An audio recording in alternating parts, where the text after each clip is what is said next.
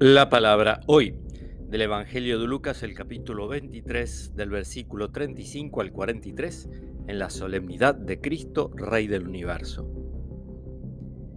Después que Jesús fue crucificado, el pueblo permanecía allí y miraba. Sus jefes, burlándose, decían, ha salvado a otros, que se salve a sí mismo si es el Mesías de Dios, el elegido.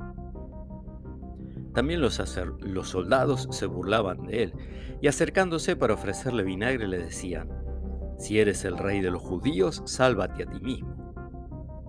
Sobre su cabeza había una inscripción, este es el rey de los judíos. Uno de los malhechores crucificados lo insultaba diciendo, no eres el Mesías, sálvate a ti mismo y a nosotros. Pero el otro le increpaba diciéndole, ¿no tienes temor de Dios, tú que sufres la misma pena que Él?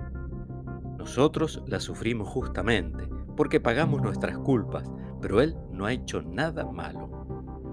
Y decía, Jesús, acuérdate de mí cuando llegues a tu reino. Él le respondió, yo te aseguro que hoy estarás conmigo en el paraíso.